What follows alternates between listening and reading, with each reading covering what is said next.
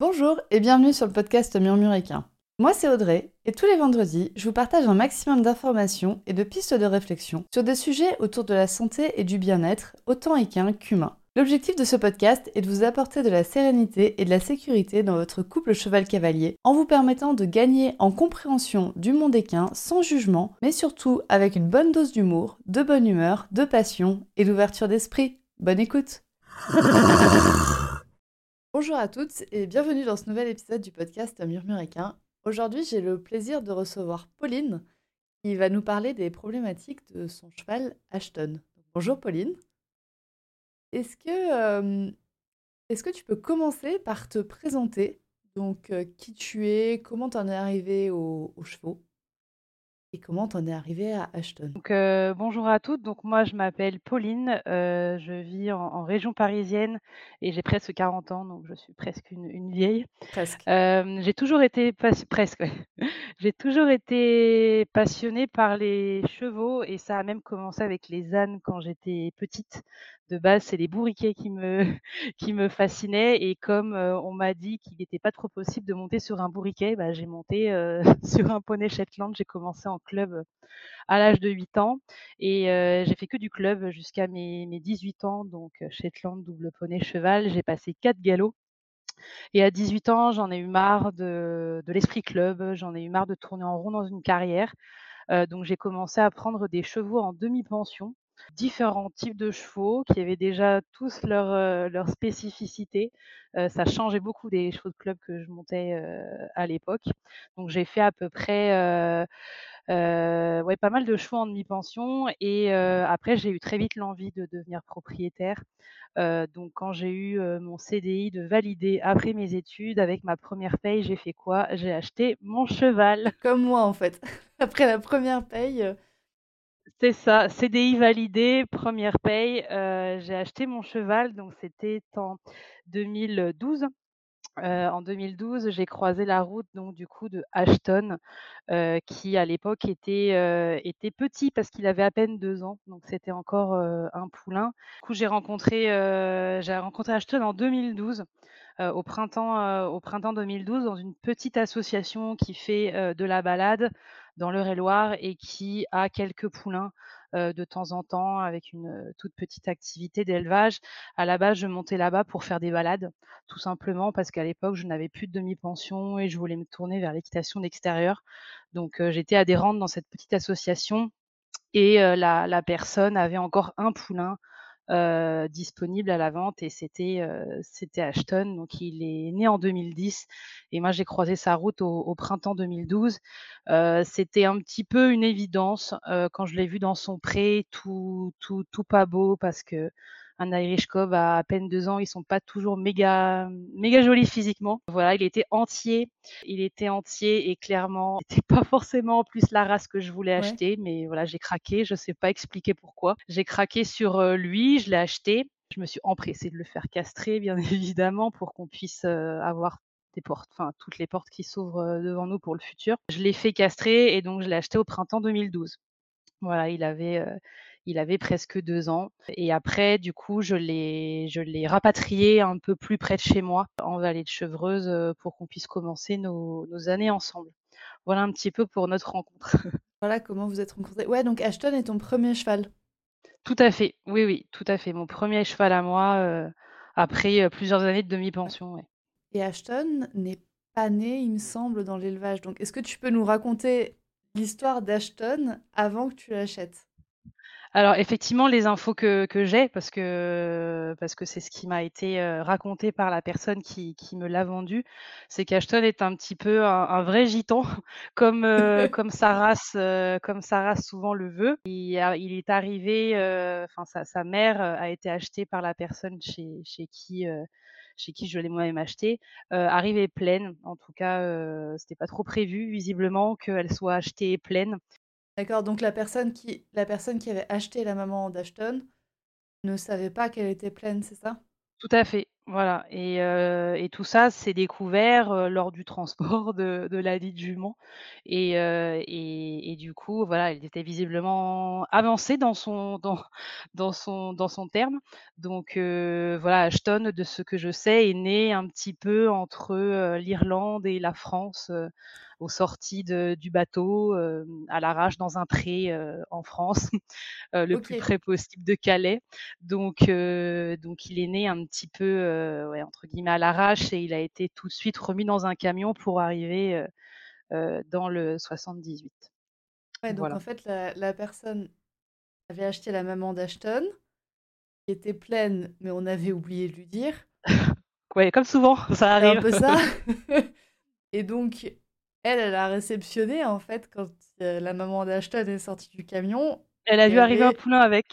il y avait la maman d'Ashton et Ashton qui devait, du coup, avoir un ou 2 jours, quoi. Heu, oui, alors je crois, si je me rappelle bien de tout ce qui m'a été dit, c'est qu'ils les ont quand même laissés un petit peu au pré avant de enfin quelques jours avant effectivement de les ramener en camion, le temps qu'il y ait les soins, je pense aussi, heu, de la maman, un un minimum et après effectivement, mais il a il a voyagé, très, très petit dans un camion, pour rejoindre, hem, bah, le le lieu où il a pu grandir avec sa mère après, heu, jusqu'à temps que je l'achète. Donc heu, donc c'est un gitan. Ouais, c'est une naissance qui est quand même très particulière. Oui, c'est c'est c'est ouais, c'est un nomade. Il vient, il a été, il est il est arrivé ici un peu, un peu en nomade, oui, tout à fait. Une naissance dont on n'a pas l'habitude. En général, c'est prévu, la maman est mise dans un endroit qui est sécurisé, le poulain arrive, enfin voilà. Ils y ça. restent pendant un ou 2 mois dans cet endroit et ensuite seulement ils voyagent. Voilà, c'est les infos que j'ai qui m'ont Ouais. été, qui m'ont été données par, heu, par la personne chez Mmh. qui chez qui je l'ai acheté. Donc voilà Et donc du coup, ouais, de heu ces quelques jours à ces 2 ans, il est resté chez cette personne. voilà, tout à fait. Ouais, ouais. Donc tu l'achètes en 2012, il a 2 ans Oui. et qu'est-ce qui se passe ensuite? Comment se passe votre, votre évolution ensemble ensuite? Donc du coup, bah, je le je le je le rapatrie un petit peu plus proche de chez moi pour pouvoir passer, le plus de temps possible avec lui, parce que j'avais conscience d'acheter un poulain, donc de devoir tout faire, toute Mmh son éducation de base et je voulais absolument être disponible. Donc je l'ai rapatrié beaucoup plus près de chez moi pour pouvoir aller le voir, tous les jours. Ça s'est très bien passé, franchement nos débuts, heu, nos débuts se sont très bien passés. Je me suis tout de suite fait encadrer, heu, pour commencer, heu, son éducation à pied. C'est un poulain qui était, heu, qui était plein de vie, qui était démonstratif. Heu, bah, et je parle pas au passé, hein, il a toujours, heu, ces côtés-là, mais pour resituer dans l'époque, voilà, en tant que poulain, il était, il était, heu, voilà, plein de joie de vivre, heu, il s'est développé hyper harmonieusement. Après la castration, heu, c'est vrai que, voilà, il a pris des formes. Voilà, il est il est devenu très poilu, heu, il a fait vraiment, voilà, tous les, mmh, tous les tous les types de la race, en fait. Il a toujours un petit peu un un physique avec un cul plus haut que le le garrot, mais ça, c'est aussi OK.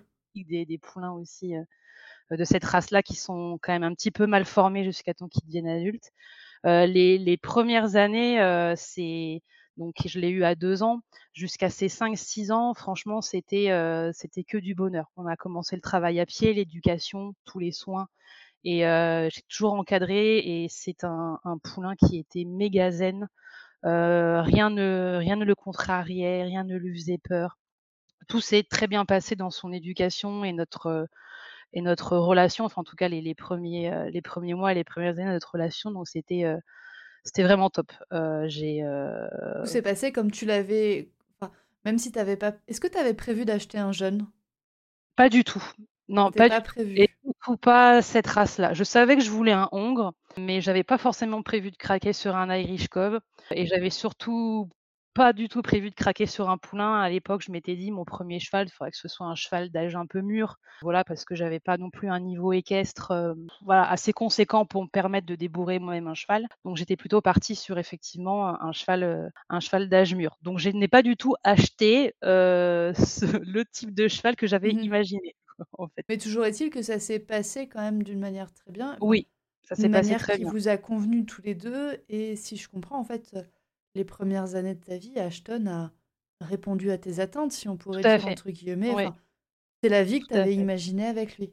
Je lui ai offert la vie au la vie que j'imaginais pour lui. Il était au pré avec des copains. Je me suis toujours fait conseiller, encadrer, donc voilà, j'ai mis en place j'ai mis en place une routine de travail et de soins qui était, heu, qui était adaptée, heu, pour lui à l'époque. Vraiment, le débourrage s'est fait, comme une lettre à la poste.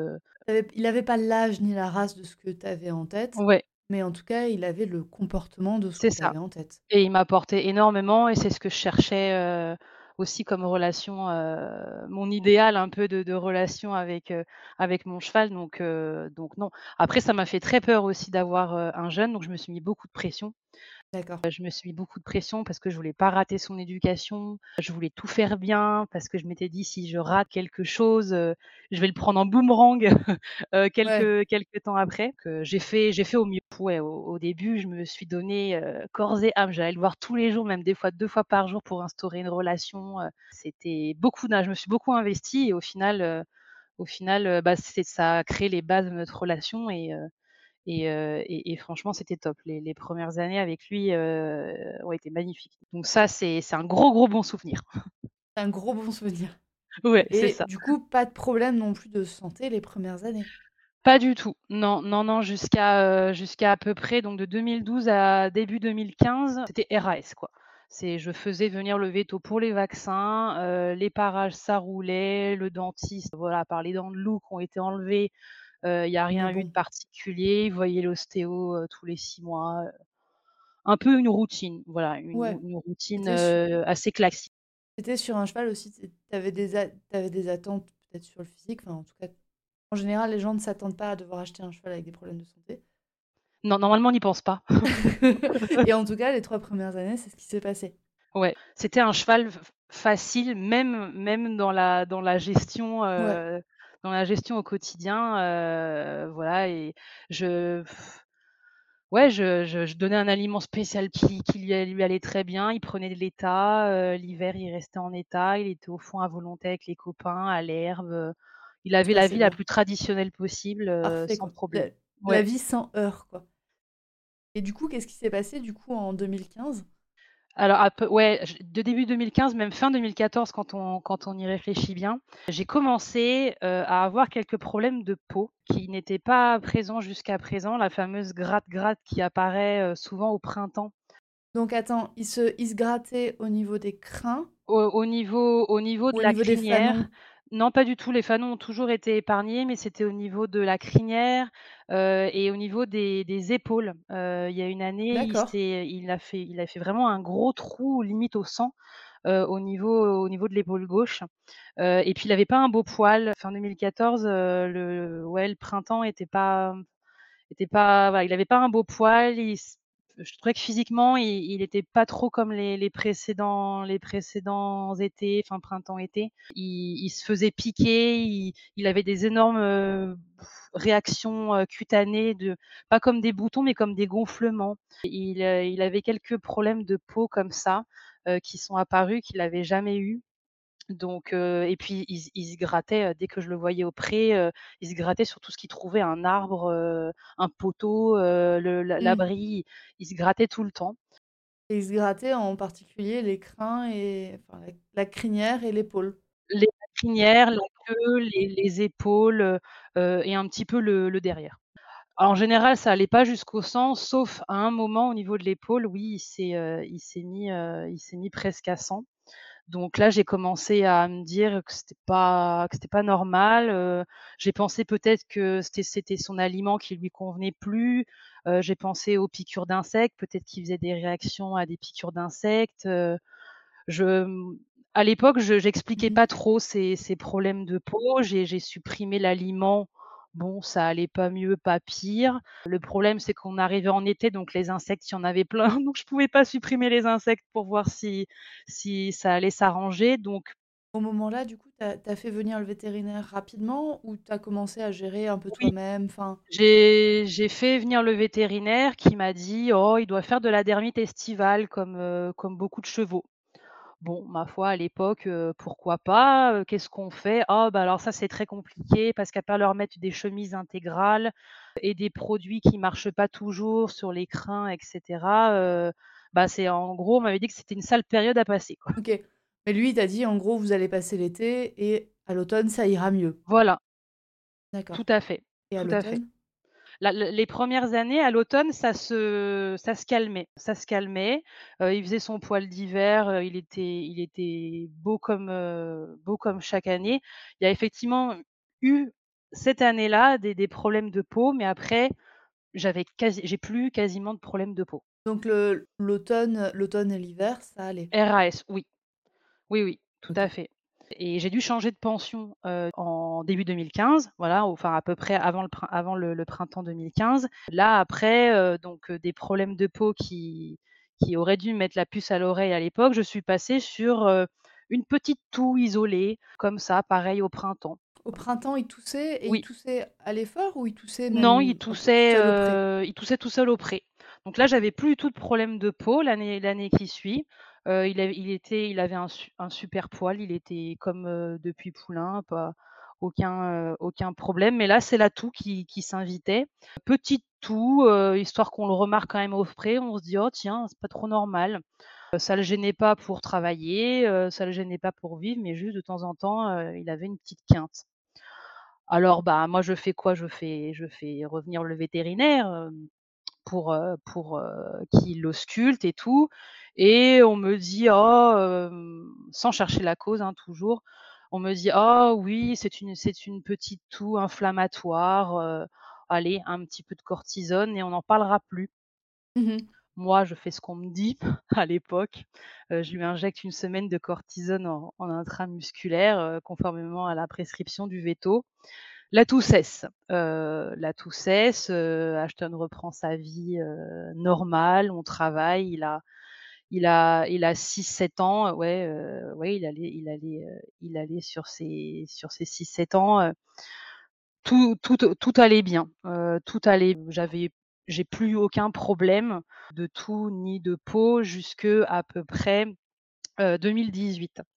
Ah oui, donc entre entre 2015 et Ouais. 2018, tu as tu as eu ni de toux, ni de d'éruption cutanée? Non j'ai eu effectivement, heu, j'ai eu un peu de j'ai eu j'ai eu un problème de toux, heu, en 2015, mais après, heu, 2016-2017, heu, aucun Ça roule? aucun problème, ça roule, ça roule Mmh mh. et et en 2018, c'était c'était, heu, c'était l'année de l'horreur qui commençait, Mmh mh. heu, parce que les toux sont revenus. Heu, la la toux est revenue par, heu, par crise, enfin par épisode et et là, ça coïncidait avec les périodes où il était au foin. Il était au foin à l'époque, foin en sous cloche, foin à volonté, hein, comme il a toujours eu, mais mais sous cloche et et là, dès l'introduction du du foin, il se mettait à tousser. Il se mettait à tousser. C'était des c'était plus préoccupant que ce que ça l'avait été en Mmh mh. 2015. Ça veut dire que les quintes étaient beaucoup plus fréquentes, beaucoup plus importantes. On voyait que là, il commençait à être encombré. Ouais. donc donc on est passé sur un autre stade de toux que la sim le la la simple petite quinte qu'il avait eue, quand il était plus jeune. Donc là, tu étais sur une toux qui le gênait, quoi? Oui, qui le gênait et qui était pour le coup là, on se dit: «C'est anormal». Ce n'est pas, c'est pas une quinte où il a pas une gêne qui peut être, Mmh. qui peut être ponctuelle. Là, on sentait que le problème, il était peut-être, mmh, plus «de fond» quoi, entre guillemets. Est-ce que tu avais, est-ce que tu avais des jetages ou est-ce que juste la toux était plus ample, on va dire, plus profonde? J'avais j'avais pas vraiment de jetage, mais j'avais toujours un un, au niveau des naseaux, des traces blanches. Heu, des un les naseaux vraiment encombrés, jamais propres. Enfin, c'est il crachait pas non plus, mais mais mais voilà, il était il était vraiment encombré.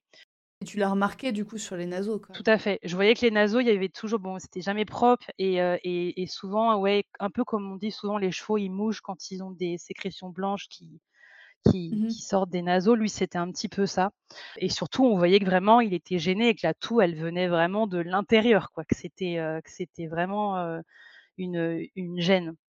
Il était plus capable de faire autre chose quand il toussait? Non, à l'effort, ça le ça le ça le gênait, ça ça le Parce que gênait souvent, on le voit, des fois, les les chevaux trottent et puis, heu, il y a une petite toux, puis ils continuent de trotter Ah non, lui ça lui ça le gênait Ouais. énormément, heu, c'était vraiment, heu, au travail, c'était compliqué. Alors comme, ça les la la «crise» entre guillemets était plus ou moins forte, enfin l'intensité pouvait varier.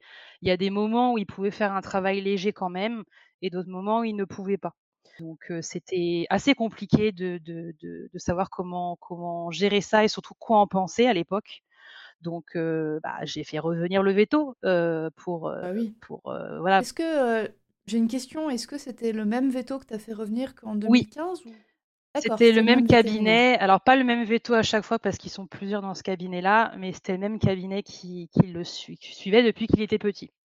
Tu avais tu avais un suivi médical Voilà, de sa castration jusqu'à, là, c'est le même cabinet qui le suivait. Donc bah, ils sont venus, ils l'ont ausculté et ils m'ont laissé encore dans le flou comme les problèmes de peau et comme la première quinte. Ils m'ont dit: «Ah oui, effectivement, il a une respiration anormale, il a effectivement une quinte de toux, il a l'air encombré». Ils m'ont donné des bronchodilatateurs et encore de la cortisone. mmh Sans vraiment chercher qu'est-ce qui pouvait provoquer ça. Ils ont dit: «Ah, c'est peut-être la poussière du foin». À ce moment-là, il y a pas eu d'analyses particulières qui ont été menées sur Ashton? Non, pas du tout. En tout cas, pas au début des des crises un petit peu anormales. On m'a dit: «Oh, il est peut-être, heu, intolérant à la poussière qu'il y a dans le round ball de foin». Moi, sur le coup, bon, j'ai encore fait confiance aux professionnels de la santé qui me suivaient. J'ai respecté le protocole de soins de bronchodilatateurs et de cortisone et ma foi, la poussière du foin, je me suis dit: «Je peux pas vraiment l'éviter».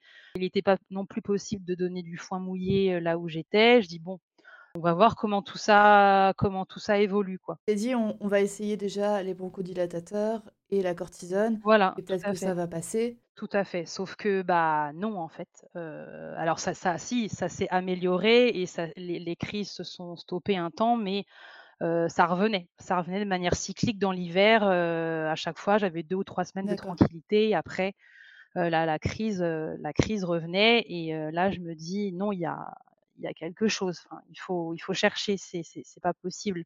Heu, son environnement n'a n'avait pas changé, heu Ouais, tu avais pas changé de pension entre 2015 et 2018? Heu, si, si, si, mais OK. mais je veux dire les conditions de vie étaient les mêmes. Il était toujours au pré avec du foin l'hiver. L'aliment que je lui donnais était le même. Le lieu le lieu avait changé? Le lieu avait changé, mais les conditions de base étaient étaient toujours restées les mêmes et heu et c'est vrai que là, j'ai dit à la véto qu'il fallait sûrement essayer de chercher, heu, pourquoi ces crises revenaient, que ça allait être difficilement gérable de lui donner de la cortisone, heu, tous les 4 matins. Là, la vétérinaire a dit: «Bon, ben, on va faire une prise de sang, il fait sûrement des allergies. On va Mmh faire une prise de sang pour voir un petit peu, heu, ce qu'il en ressort, heu, s'il a des allergies et à quoi». Donc on a fait une prise de sang, les résultats sont revenus. Là, on a vu que c'était une catastrophe. C'est-à-dire qu'en gros, mon cheval est allergique à à peu près tout ce qui peut exister, heu, sur la terre, comme les céréales, les graminées fourragères, les acariens, les moisissures, certains types d'arbres, les ins les insectes, heu, notamment les culicoïdes qui piquent et et plein d'autres choses, enfin certaines plantes aussi, il est allergique.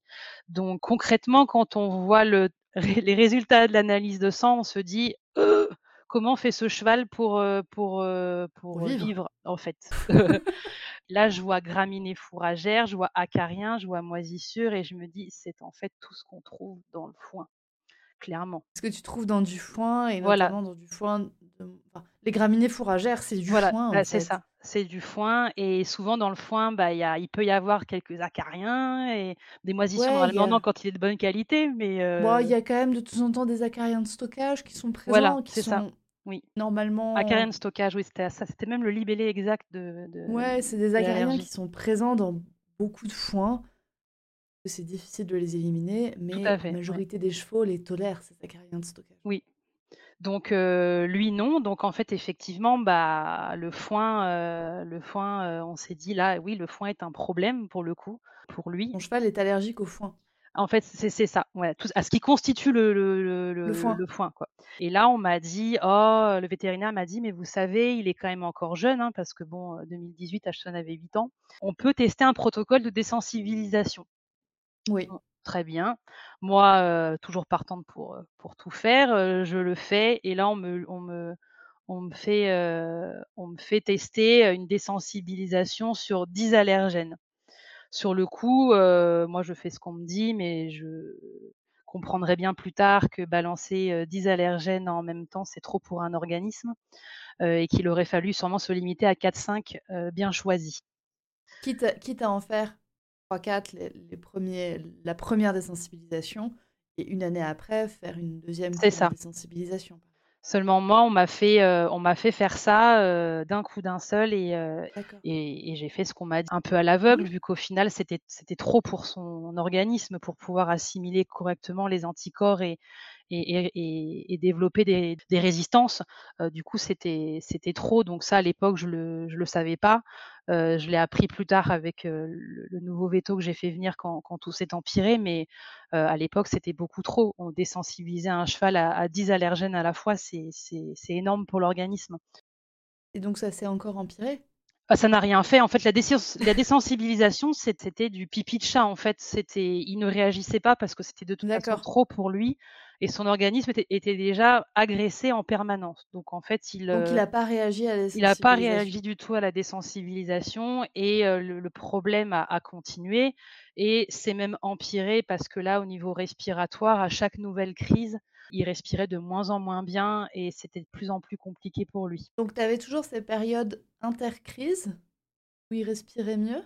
Ah, dès qu'il était à l'herbe Dès qu'il était à l'herbe, il respirait mieux, mais par contre, dès qu'il revenait au foin le tu avais problème de nouveau revenait. des Ouais. difficultés Mmh. respiratoires et tu avais des difficultés respiratoires fait. qui étaient plus sévères que la crise d'avant, voilà, à chaque fois à chaque fois qu'il y avait des des crises, en fait, les symptômes à chaque crise augmentaient en intensité et on voyait clairement que mon cheval ne respirait pas bien et qu'il était en en à l'époque en souffrance, hein, disons-le, heu, disons-le, heu, clairement. Enfin, un des symptômes aussi, on remarque ton problème respiratoire, c'est qu'à un moment donné, en fait, le le cheval mange moins. Il interagit moins avec ses congénères, il mange moins parce qu'en fait, même juste de manger, ça lui cause des difficultés respiratoires. Est-ce que tu as eu des des problématiques comme ça, toi? Alors lui, c'était un glouton, heu, donc heu, il a il a toujours, heu, mangé. J'avais j'ai pas remarqué à l'époque, enfin en tout cas dans les crises, une perte d'appétit et une perte d'état. Pas du tout, il est resté dans des formes physiques assez impressionnantes. Bon, il avait des abdos, en béton armé, du fait de sa maladie forcément, alors qu'il foutait rien.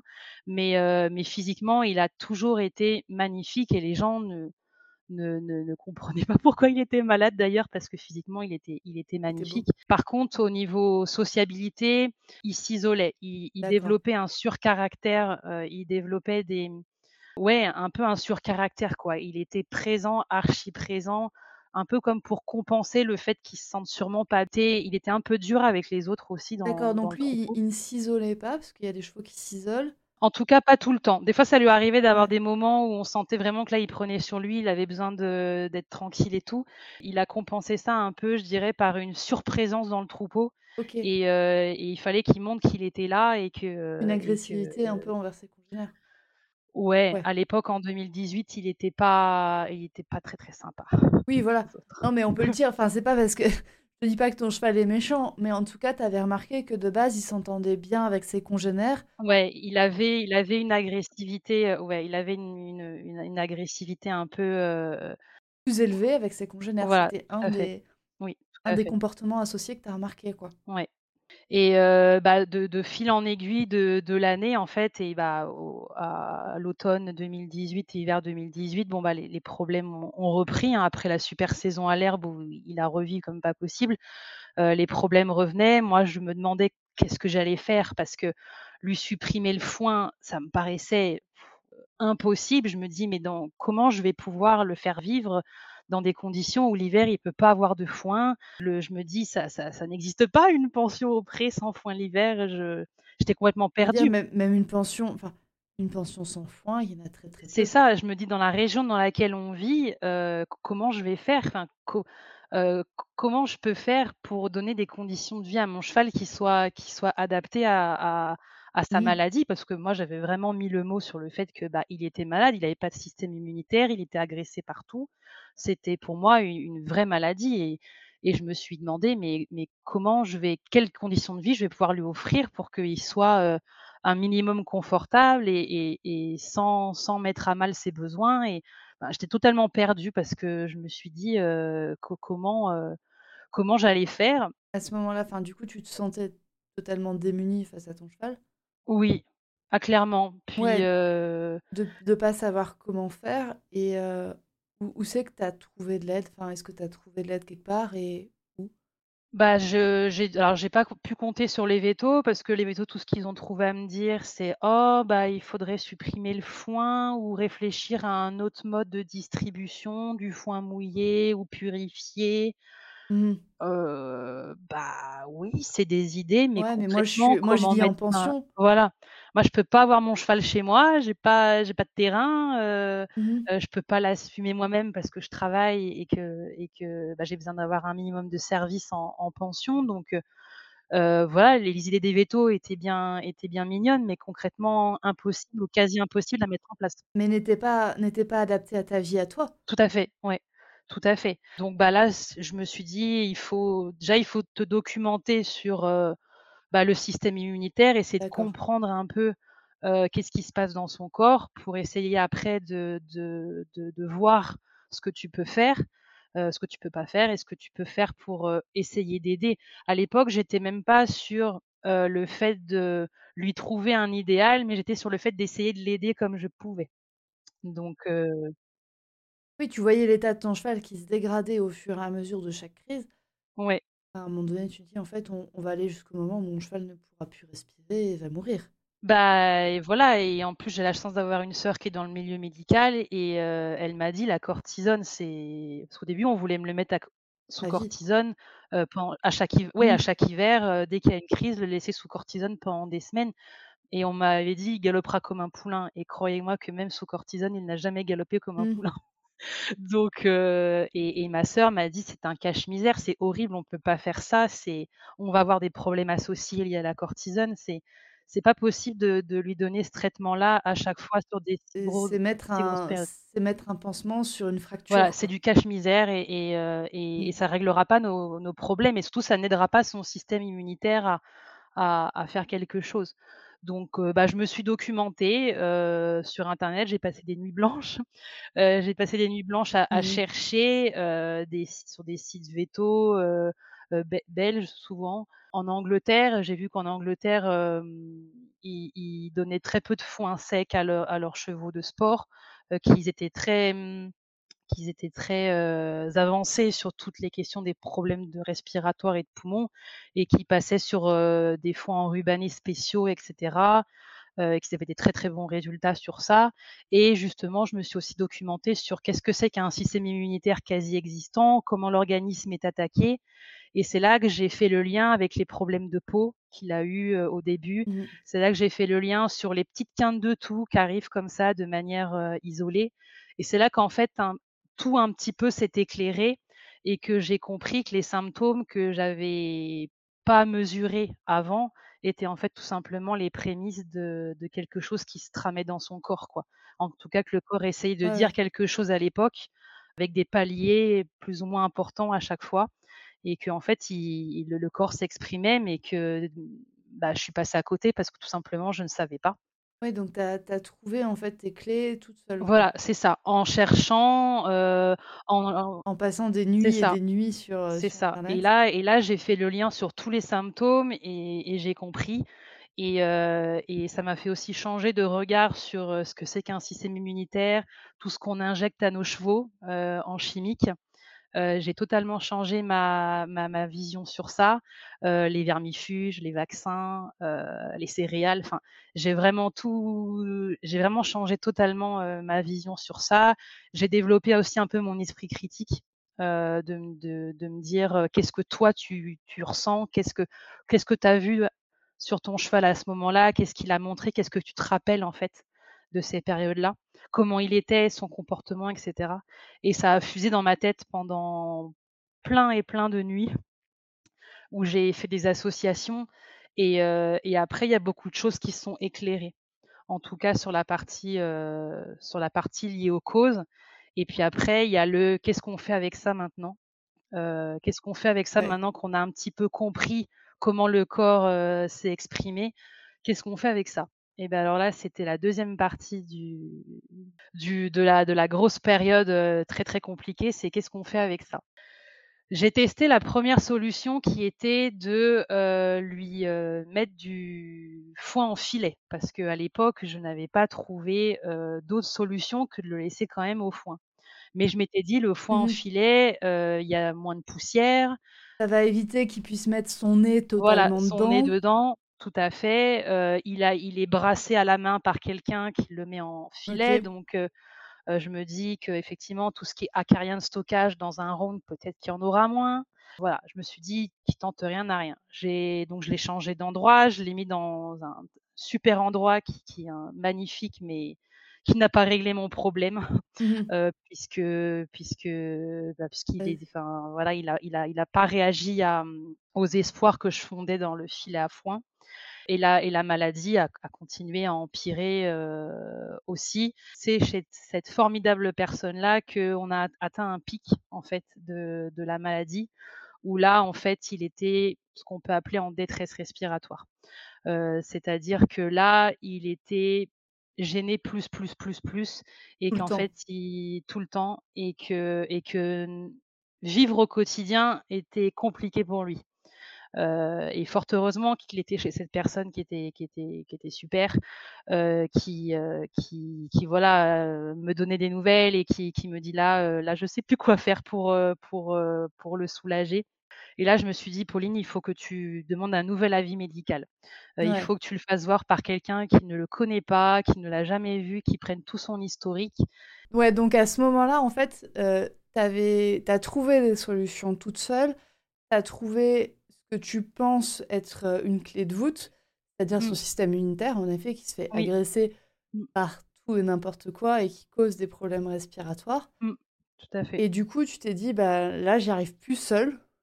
Je vais je vais redemander je vais chercher de l'aide, C'est quoi». ça. En tout cas, j'y arrive plus, oui.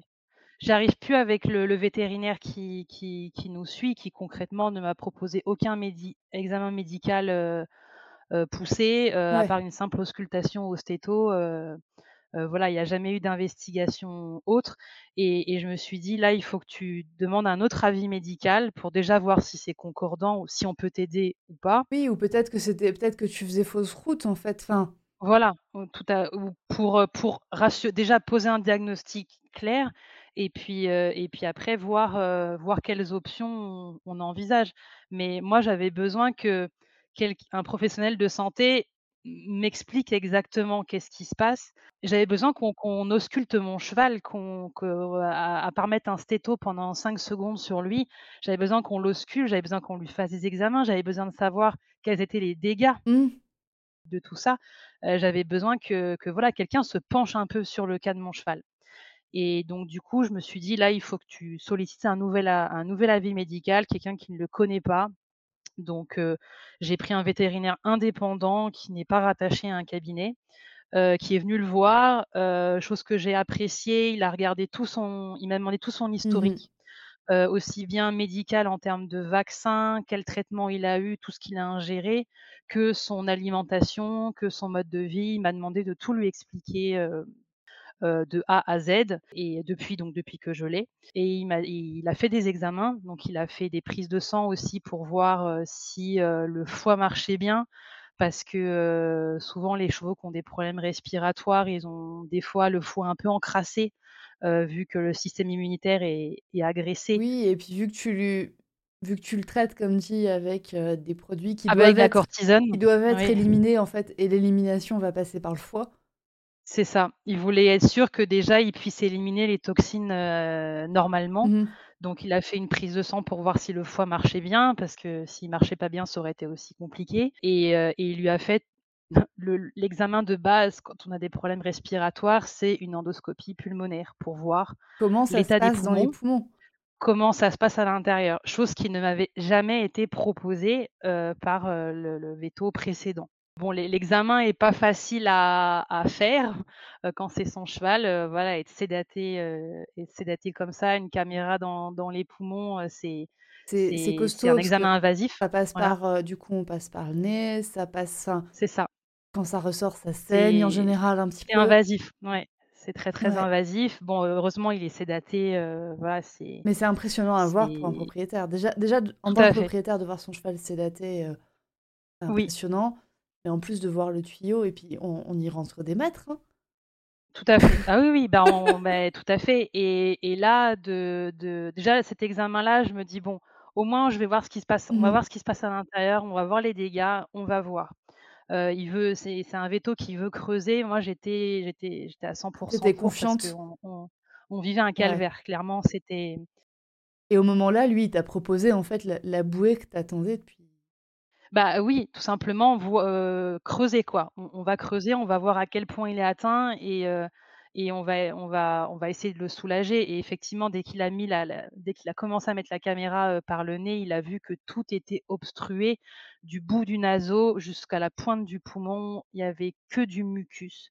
C'était encombré, mais ouais. il m'a dit: «C'est c'est super encombré, ça C'est normal que le c'est cheval soit en détresse respiratoire, quoi. On a trouvé la voilà, cause. il m'a dit et voilà, c'est ça, forte il a fait des prélèvements, hein, du mucus pour voir s'il y avait pas des bactéries ou des champignons qui se logeaient là-dedans. Il a fait des prélèvements, après il est allé jusqu'au poumon, heu, il a pas vu, en tout cas, de gros dégâts, au niveau des poumons de type fibrose pulmonaire, qui pouvaient altérer effectivement l'élasticité du poumon et et la capacité respiratoire. Il m'a dit bizarrement les les poumons sont pas trop atteints, mais il a tellement de mucus qu'en fait il est il est gêné. En fait, il s'étouffe. Tout voilà, c'est ça, tout simplement. Donc heu, il s'est avéré que les prélèvements qu'il avait faits, il avait, heu, un champignon, dans dans le mucus. Mmh mh. Donc là, il a fallu traiter par antibiotiques, Mmh pour, déjà éliminer ça, mais il m'a dit: «C'est pas, mmh, c'est pas ça qui qui qui Explique qui tout le qui joue sur l'encombrement». Mmh. Non, non, tout à fait.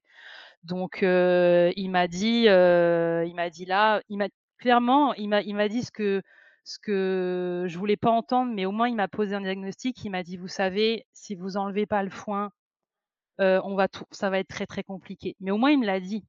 Il il m'a dit clairement: «Votre cheval, il faut il faut revoir ses conditions de vie de A à Z. Ouais. Sinon sinon ça va être, ben, ça va être ça va devenir très, très compliqué et et ça va être très compliqué de le soulager». Mais ce à quoi tu t'y attendais, parce que tu avais déjà essayé tout ce que tu pouvais en gardant Tout du à foin, fait. quoi. Tout à fait et heu, mais au moins voilà, les examens avaient été faits. Je savais qu'il avait un champignon dans tout ça, mais que les poumons étaient pas encore trop atteints, Mmh mh. heu et il m'a dit il m'a dit: «Si on arrive à lui trouver un environnement dans lequel il se requinque, heu, les dégâts vont être, heu, très enfin infimes quoi. Il il Ouais. gardera pas de séquelles, heu, respiratoires énormes» et il m'a dit: «Bah, vous avez pas beaucoup le choix, soit vous essayez le foin purifié, heu, qui peut vous aider» heu et encore, il se dit, il était pas trop sûr que ça règle, Ouais. vraiment le problème mais il m'a dit: «C'est une piste». Sinon il m'a dit: «Heu, mademoiselle, il faudrait le passer à l'enrubanné, qui donne de bons résultats sur des chevaux un peu comme lui». L'enrubanné spécial cheval, hein, bien sûr. Oui, qui a un enrubanné, on va le no on va le noter, qui a un enrubanné qui est sec.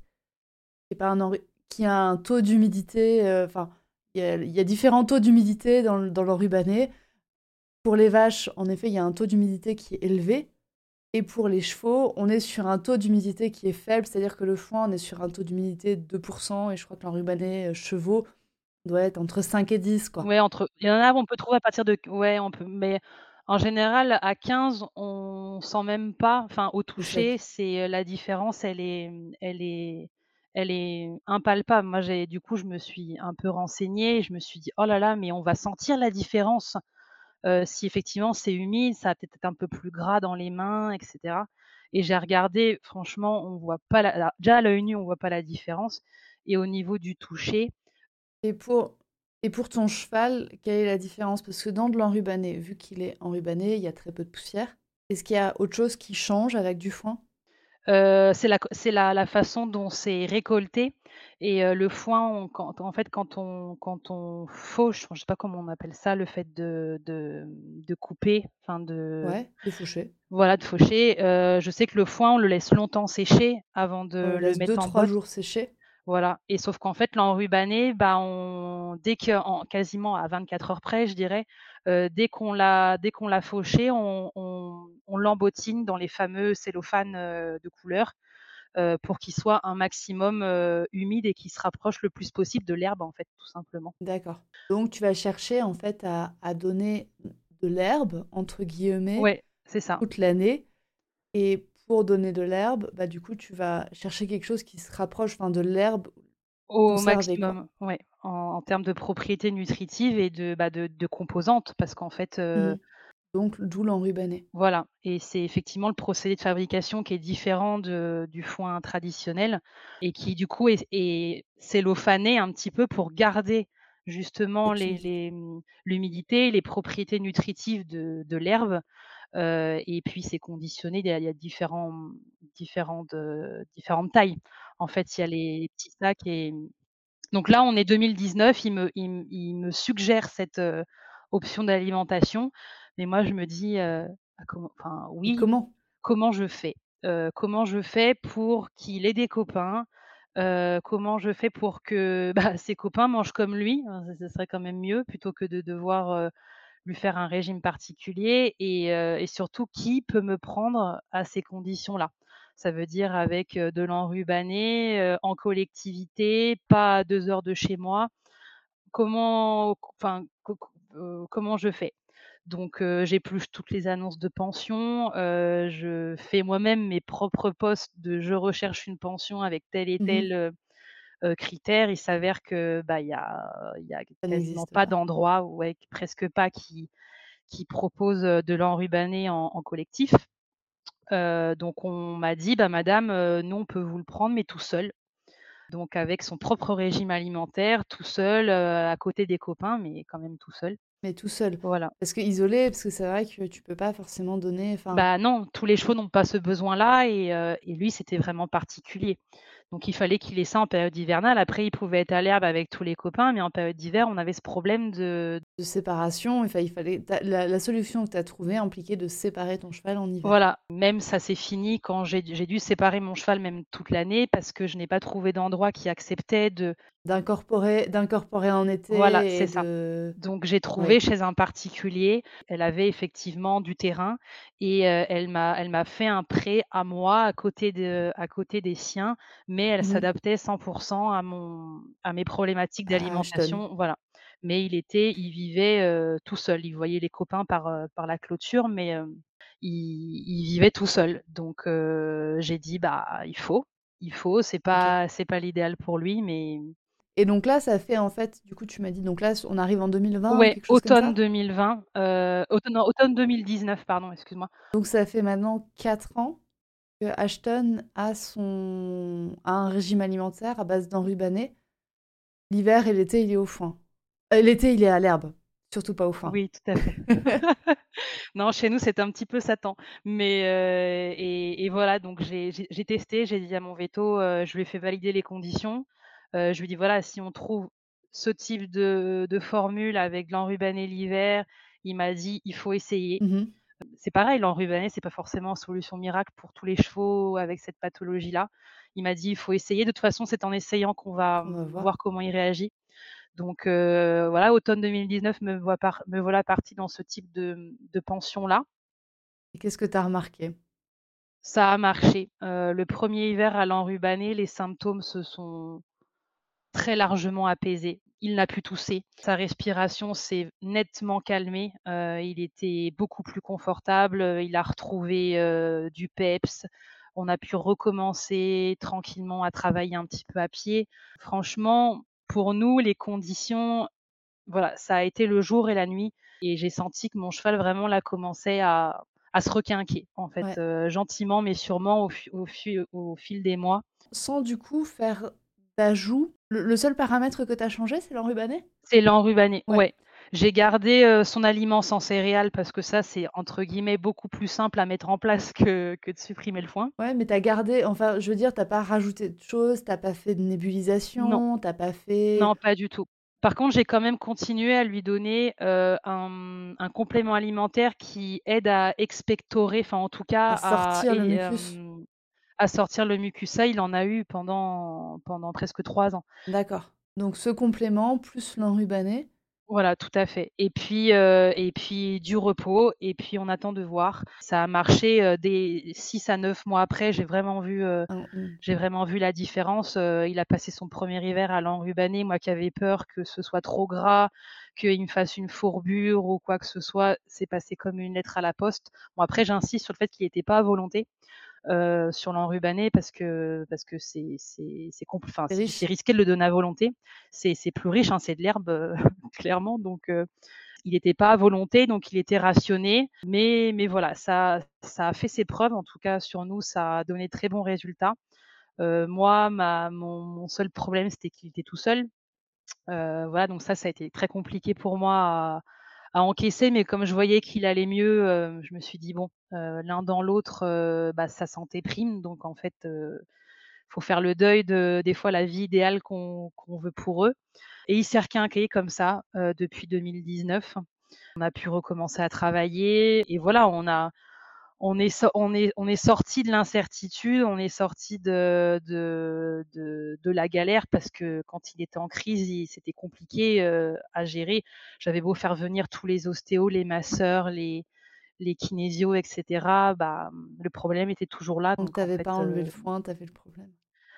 c'est ça, Et heu c'est ça. et je sais que tu as rechangé de pension, tu as rechangé Oui. d'endroit pour Ashton il y a il y a pas longtemps? Oui, bah, parce qu'en fait, il était il était là, le le problème que j'avais, c'était qu'il était en forme, physique meilleure, mais tout seul et Ashton avait retrouvé, bah, une santé Mmh mh. minimale, mais du coup, il commençait un petit peu à avoir les travers de la vie, heu, le de à travers de la vie solitaire. Ah ouais, tu voyais des problèmes de comportement? Un peu, ça veut dire que dès que je l'emmenais en balade et qu'il croisait des chevaux, qu'il passait à côté des prés, il avait un besoin de montrer qu'il qu'il qu'il était là, quoi. En fait, comme il côtoyait pas vraiment des Mmh mh. chevaux, dès qu'il en croisait un, il fallait absolument qu'il se montre, quoi. Ouais, C'était son son langage équin était en train de ah clairement, quoi. il était il réagissait, pour lui, c'était: «Oh mais moi je suis là, c'est qui lui? Tu es qui toi?» enfin Mmh. exacerbé, plus, plus, Oui, qui communiquait pas en disant, «Bonjour, je m'appelle Voilà, Ashton». c'est C'était: ça. «Bonjour, je suis Ashton!» Et et c'était vraiment un exercice. Le fait de passer, calmement à côté d'un pré de chevaux, c'était devenu vraiment un exercice de la balade, heu, à part ouais. entière et et là, je me dis quand même enfin ça me je me dis quand même, maintenant il va mieux. J'avais toujours cet es cet esprit de me dire: «Mais il y a bien des chevaux comme lui», enfin, Il y en a bien d'autres, ça doit pas être le il y en a seul. bien d'autres, c'est ça et je me dis: «Il y a sûrement des propriétaires aussi qui sont dans la galère», enfin et je me dis, heu, j'avais toujours espoir depuis 2019 que qui que ces conditions de vie ont commencé à faire leurs preuves, de lui trouver dans mon monde idéal un endroit qui réunirait ces conditions et où il puisse avoir des copains. Et tu l'as trouvé? Et et du coup, je l'ai trouvé là au printemps dernier. J'ai trouvé un endroit où effectivement la formule alimentaire était adaptée pour lui, donc ça veut dire des chevaux qui sont en troupeau, au pré, heu, avec de l'enrubanné, heu, l'hiver et des compléments aussi pour ceux qui ont besoin. Dans ces dans cette pension, il y a un troupeau dont tous les chevaux ont le même À besoin, l'enrubanné, ouais, qui est un besoin d'enrubanner en hiver et non pas de foin. tout à fait, Donc tu as trouvé une une pension qui répondait aux besoins de ton cheval. C'est ça, tout à fait. Alors c'était, c'était pas simple, hein, parce y en a il y en a il y en a très peu, en surtout en région parisienne. Je sais que dans d'autres régions de France, heu, ça ça existe, mais en région parisienne, heu, pas trop. Les pro les les pensions spéc spécifiques pour les chevaux à problèmes respiratoires, heu, c'est encore trop peu développé, mais j'avais toujours, et même j'ai continué, hein, quand de je l'ai «isolé» entre guillemets, contrainte et forcée, j'épluchais quand même encore les Mmh. annonces pour, voir si, heu, il y avait pas quelqu'un qui proposerait, une formule, hyper adaptée. J'ai pas arrêté pendant pendant, ouais, pendant 4 ans de presque de de fouiller sur le web, s'il y avait pas des endroits qui seraient susceptibles de lui correspondre. J'ai jamais vraiment arrêté de chercher en sous-marin, en fait Mmh. et quand j'ai vu, heu, quand j'ai vu cet endroit, je me suis dit: «Bon, bah, là, il faut il faut, il faut lui donner des copains, il faut lui donner des copains, et sans sans mettre à mal ses conditions de vie, mais il faut lui donner des copains et et au final, bah, pour l'instant, ça se passe très bien. On attend de voir cet hiver, heu, avec la mise en place de l'enrubanné, heu, comment ça se passe, mais l'intégration s'est très bien passée. Lui qui avait vécu tout seul pendant 3 ans, dans un pré, à côté d'un chemin sans beaucoup de passages, il s'est retrouvé dans une écurie avec, plein de prés aux alentours, des gens qui passent, des carrières, des chevaux qui travaillent à côté. C'est, c'était vraiment lui qui sortait de sa brousse, il a vu, il a vu de l'animation, quoi. Donc et puis au final, il s'est méga vite adapté et heu et et maintenant, voilà, je j'ai retrouvé un cheval qui a des relations sociales avec les autres, que qui a trouvé une chérie, qui est très protecteur avec elle et et qui qui voilà et qui a sa vraie place dans le troupeau donc Donc tu as réussi à à trouver un endroit Déjà comprendre les besoins de mon cheval, à comprendre exactement, bah, oui, il est il a pas de système immunitaire, un rien la graisse, mais comment on fait avec ça? De définir de définir ton besoin Tout à fait. et qu'ensuite un un professionnel, un gérant de pension réponde à ce besoin, C'est ça et surtout, bien avoir en tête, ce les les, les les les points de vigilance, voilà, que ce soit en termes d'alimentation ou de se dire, moi maintenant mon cheval c'est vrai que, bah, je le vaccine parce qu'il est en collectivité et que bon ça j'avoue je même quand j'étais toute seule, je pouvais pas trop tergiverser avec ça parce qu'un gérant de pension souhaite quand même que que les mmh. chevaux soient vaccinés, mais je veux dire je fais très attention sur tout ce que je lui donne. Les vermifuges, je je fais avec parcimonie. Voilà, je sais que mon cheval, un rien peut l'agresser, donc tout ce qui est «chimique» entre guillemets, je j'y réfléchis à deux fois avant de donner le jeu vermifuge que quand les copros disent qu'il y a besoin. je, fais vraiment tout avec parcimonie. Je fais même, je fais pas la rideau. je fais, voilà, je fais que le, vaccin grippe tétanos. Voilà. je fais pas la rhino parce qu'on me laisse la possibilité de pas le faire. Donc moins j'en fais, mieux je me porte avec Ashton. Mieux ton cheval se porte. Voilà, ouais, ouais c'est ça. Et, et, et, voilà, après, c'est aussi toute une ouverture d'esprit de se dire que bah, il faut faire différemment avec ce cheval et il faut pas faire aveuglément tout ce qu'on nous dit de faire quatre vermifuges parce qu'il faut mmh. faire comme ça et, mmh, et surtout aussi prendre en compte le prendre en compte dans sa globalité. Ça veut dire que moi je le fais voir à l'ostéo tous les trois mois. Il est très très chanceux le mien. je le fais voir à l'ostéo tous les trois mois. Il travaille un peu, mais pas non plus beaucoup. Je prends, je, voilà, je lui offre quand même des temps de repos conséquences. Il faut qu'il se fasse masser. si je sens qu'il faut qu'il se fasse masser parce que voilà, les séances sont un peu plus compliquées, et bah, il se fait masser. voilà, c'est je je lésine pas sur les entre guillemets soins de confort. Je sais que son petit corps est, sollicité, il revient de loin, donc donc je voilà, j'ai une approche globale de mon cheval et de bien-être global, surtout qui, qui va au-delà un peu du simple problème respiratoire. Je pense que tout est lié et, et les problèmes respiratoires, c'est un symptôme. C'est pas, c'est, c'est, ça veut dire que le corps exprime quelque chose.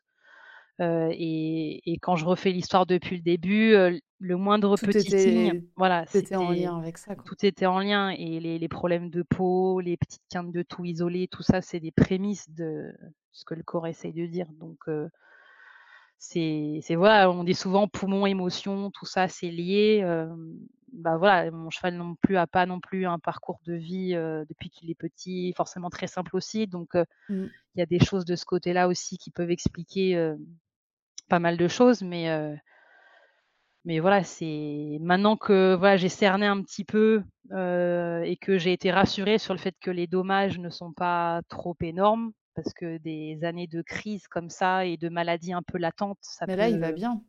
Voilà. Alors après, il faut savoir qu'il ne respire pas comme les autres. il est un mmh. peu plus poussif. Euh, ça, quelqu'un qui le voit peut se dire oh là là, il, est poussif, il est pas bien. il est comme ça, ça l'empêche pas de galoper, ça l'empêche pas de travailler, ça l'empêche pas d'aller se balader, juste il respire un peu différemment.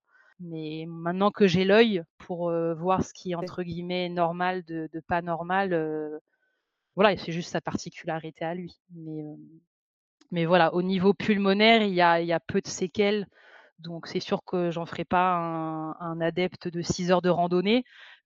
Oui, tu feras peut-être pas des courses d'endurance. Voilà, hein? clairement pas. Et les grosses randonnées d'une journée non plus. Je pense qu'au bout d'un moment, il, il, peinera. Mais pour faire de la balade, du travail à pied ou un peu de plat, euh, ses poumons euh, encaissent bien. Donc, donc c'est voilà, au final, puis moi je l'ai un petit peu sauvé. Donc les objectifs sportifs, je m'en fiche un peu. Ça passe, ça passe au second plan. Non, clairement, parce ah que j'ai cru le perdre quand même en pic aigu de la maladie.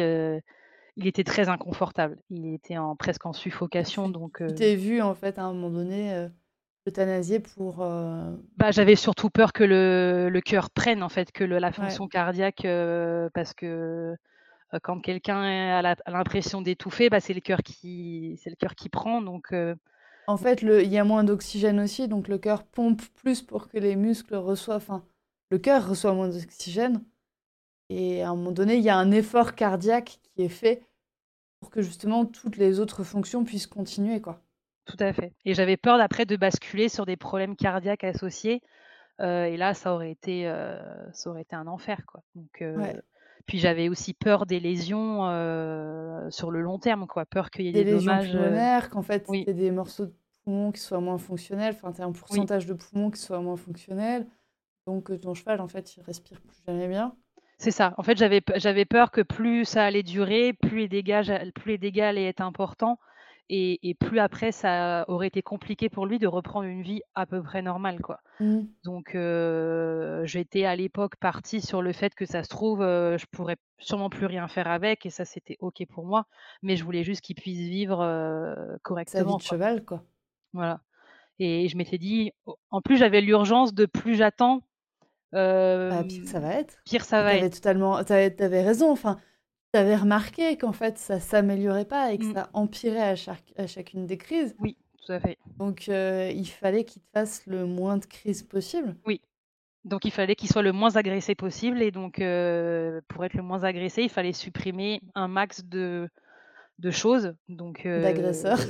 c'est ça et il fallait le mettre dans un environnement qui soit, à peu près tolérable pour lui, Mmh.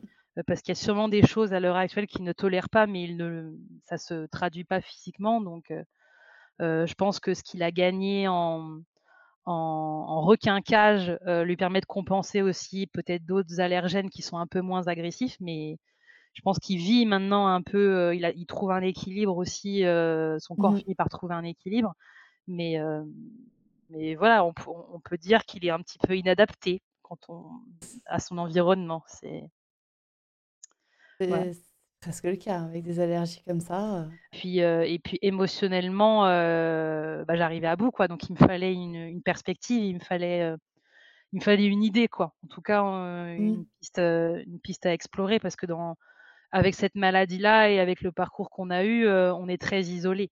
Au bout d'un Mmh. moment, le vétérinaire, il avait ses limites, il a fait les examens, il m'a proposé des idées et encore, il m'a même pas dit que c'était sûr que ça allait marcher, hein. Il m'a dit: «Il faut tester, chaque cheval réagit différemment, on on sait jamais». Mais heu, mais j'étais même pas sûre que le passer à l'enrubanné, heu, règle mon problème, hein. Bah, il fallait essayer, comme dit, il fallait que tu sois à un moment donné, il fallait et pour lui et pour toi que tu retrouves, Il fallait essayer et il fallait absolument chose, trouver un un endroit qui nous permette d'essayer. C'était Mmh. surtout ça le le gros problème, c'est qu'il fallait nous trouver une formule, de pension qui puisse nous permettre d'essayer, quoi et c'était très compliqué, à trouver. Il a fallu faire des croix sur, sur des copains, sur des installations, sur du confort pour nous en tant que propriétaires, Le temps heu, de le temps d'essayer. le temps d'essayer, tout à fait. Est-ce que, heu, tu as donné plein de conseils? Je pense que les personnes qui ont des problèmes respiratoires, avec leurs chevaux vont se retrouver dans plein de petits conseils, dans dans ce que tu nous as dit. Mais si maintenant, j'ai envie de dire quelqu'un, vois, n'a pas le cheval n'a pas spécialement de problèmes respiratoires qui sont remarqués, enfin, tu vois, moi moi le mien franchement, j'ai jamais remarqué de problèmes respiratoires, mais c'est peut-être que je les ai pas remarqués.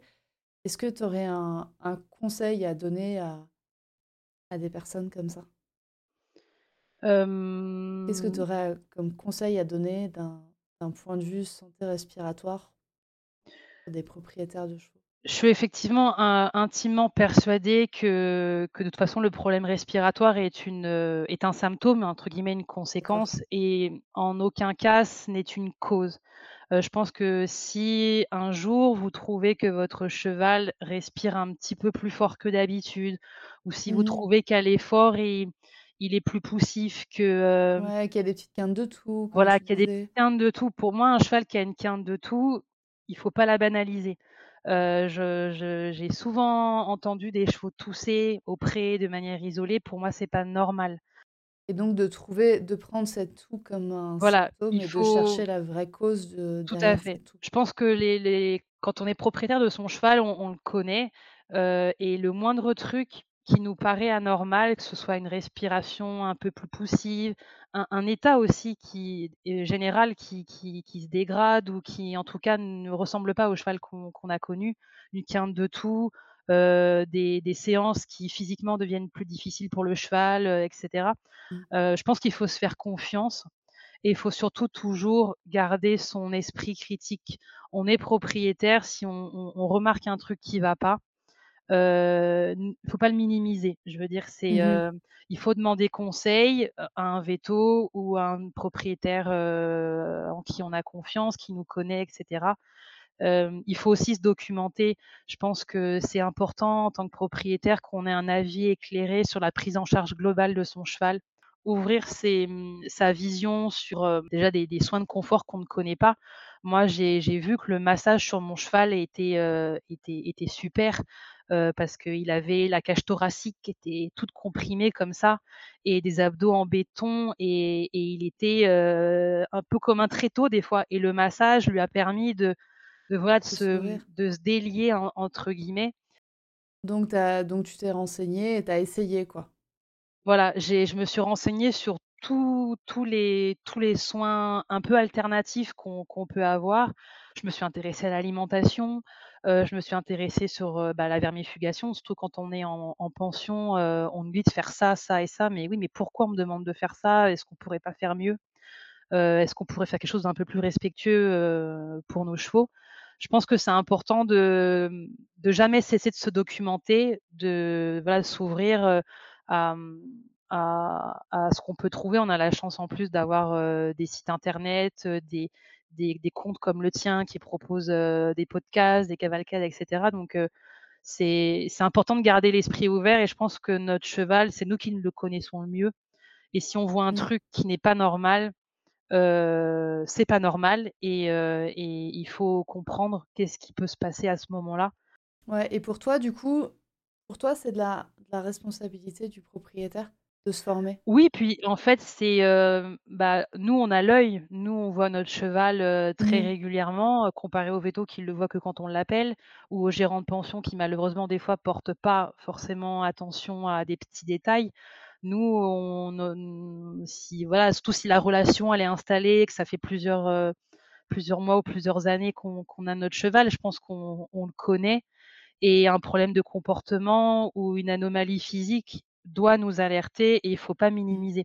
Moi, c'est vrai qu'à l'époque, heu, ces problèmes de peau, j'y ai pas forcément vu un signal, alors que pour moi, un problème de peau, do maintenant doit être un signal. Un problème de peau, une quinte, heu, une respiration qui devient anormale presque du jour au lendemain, bah, même un pou pour élargir, hein, une boiterie, une fourbure et cetera. Le corps dit quelque chose. Je suis intimement persuadée que le corps dit quelque chose Et à et pour toi, il y a il y a une grosse partie du propriétaire, enfin le le propriétaire doit pouvoir, se former sur le sujet? Ou en tout cas, déjà savoir repérer ce qui n'est pas normal et après, voilà, on n'a pas réponse à tout. On je je suis pas vétérinaire, je suis pas je suis pas ostéo et cetera. Mais au moins savoir dire: «Voilà, là, il y a quelque chose qui me paraît pas normal, il faut que je comprenne ce qui se passe». Déjà, si les propriétaires, heu, s'autorisent à faire ça, parce que c'est pas non plus évident de de d'accepter quelque chose qui n'est pas normal, mais heu, voilà Mmh. et et et après voilà, il il y a des gens qui qui pourront aider, en tout cas des gens qui vous peut-être vous mettront sur des pistes qui aboutiront, heu, j'espère, heu Et écouter les pistes. et voilà et et je reste intimement persuadée que de toute façon, il faut se faire confiance et que, heu, on est les mieux placés pour, heu, savoir ce qui est bon pour notre cheval en tout cas, donc heu et on a le droit de tester, on a le droit de se tromper et heu et et ce qui marche pour un ne marchera pas forcément pour l'autre, mais au moins on avance. Le principal, je pense, c'est d'avancer dès qu'on a un doute, pas, rester ancré, bah, dans une solitude, en tout cas, la solitude du propriétaire, souvent quand quelque chose Mmh. ne va pas, heu, c'est important, c'est important parce que ça permet de de prendre des décisions et et d'a et et je pense que des choix pathologie, c'est important d'avancer. Ça fait une très, très chouette ça fait beaucoup de de conseils, de données et c'est vrai que c'est exactement ce vers quoi j'ai envie d'aller avec, avec ce podcast et avec mon entreprise. Et bah, je suis ravie d'avoir, contribué avec ma modeste expérience. Ouais, donc Donc ouais, franchement, tu as donné beaucoup de conseils en cas de, de problème respiratoire et en cas d'autres problèmes, parce que ce que tu as dit à la fin, c'est le cas quel que soit le problème. Oui, au locomoteur ou oui. Mmh. locomoteur, enfin, tu vois, as parlé de la fourbure, mais je pense aussi à des tendinites où ça s'applique mmh. exactement pareil, à des problèmes d'arthrose, à des problèmes, enfin, Ouais, le corps s'exprime, énormément de choses le corps s'exprime, d'une manière ou d'une autre, c'est sa façon à lui de s'exprimer. C'est pas mmh. forcément pareil d'un cheval à l'autre, hein. Mais, mais je pense que voilà, il faut il faut il faut accepter les signaux parce qu'en tant que propriétaire, c'est pas toujours facile, d'accepter mmh. qu'effectivement, bah, là, notre cheval, il il il boitille un peu. là, aujourd'hui, il est un peu apathique. là, Ouais, là aujourd'hui, il refusait de prendre le voilà. galop ou ou là, il est il ou là aujourd'hui, il marchait vraiment moins bien sur les cailloux. tout simplement. Ou là, bah, les pieds ressemblent pas voilà, depuis le dernier parage, je vois que le pied, il il prend pas une bonne tournure.